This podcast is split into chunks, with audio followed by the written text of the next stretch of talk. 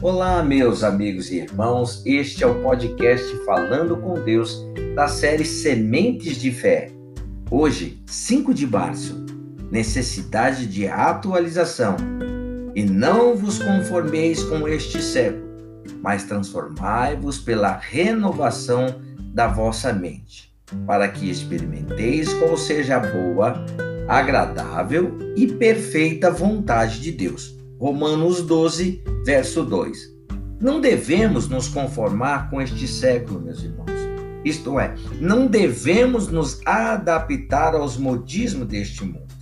Pelo contrário, ao sermos resgatados pelo Senhor Jesus, nossa mente tem de ser totalmente renovada para que possamos nos transformar, ou seja, nascer de novo e experimentar a vontade de Deus que é boa, agradável e perfeita. Novas ideias, novas convicções, novos princípios, novos valores, novas metas, novos interesses, novas prioridades, novo entendimento. Tudo torna-se novo para aquele que, inconformado com este mundo, deseja experimentar a vontade de Deus. A renovação da mente diz respeito à necessidade de atualizarmos nosso espírito e mostra onde se processa a transformação.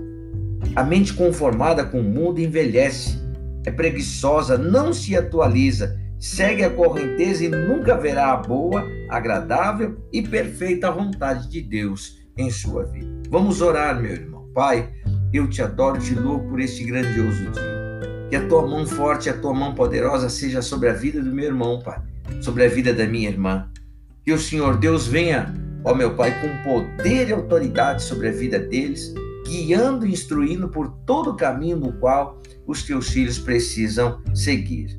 Peço ao meu Pai querido que ele sinta, que ele possa, meu Deus, entender da, a necessidade de atualização de sua mente, Pai Peço a meu Deus, em nome de Jesus, que guarde e proteja seus familiares, que guarde e proteja os seus caminhos, Pai, e lhe dê livramento. É o que eu te peço, agradecido de todo o meu coração, em o nome do Senhor Jesus Cristo. Olha, meu irmão, não se adapte aos costumes deste mundo.